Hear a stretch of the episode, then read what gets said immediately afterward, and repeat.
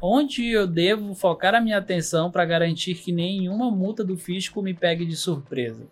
Essa pergunta é muito interessante. Não é uma resposta fácil, entretanto, tem uma resposta fácil. Você Bacana. quer saber qual é?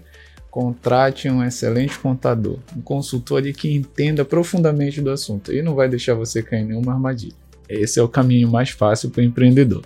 Mas fique atento aos procedimentos que você faz dentro do seu software, os códigos que são utilizados, o seu tipo de tributação, cadastre seus produtos corretamente ou os seus serviços, tire sempre relatórios né, junto aos órgãos municipais, estaduais, federais procure estar atento ao vencimento das suas certidões negativas também. Então, se você fizer todos esses procedimentos, você vai minimizar seus problemas relacionados à multa com o fisco, tá bom?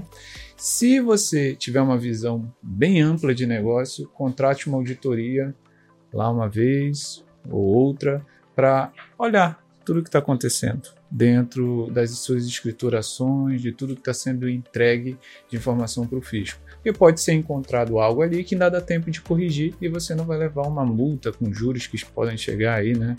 Vai, altíssimos com Selic, 75% de multa, caso seja uma fiscalização. Então, essa é a melhor forma que tem para você evitar né, ser pego de surpresa e pagar multas sem necessidade.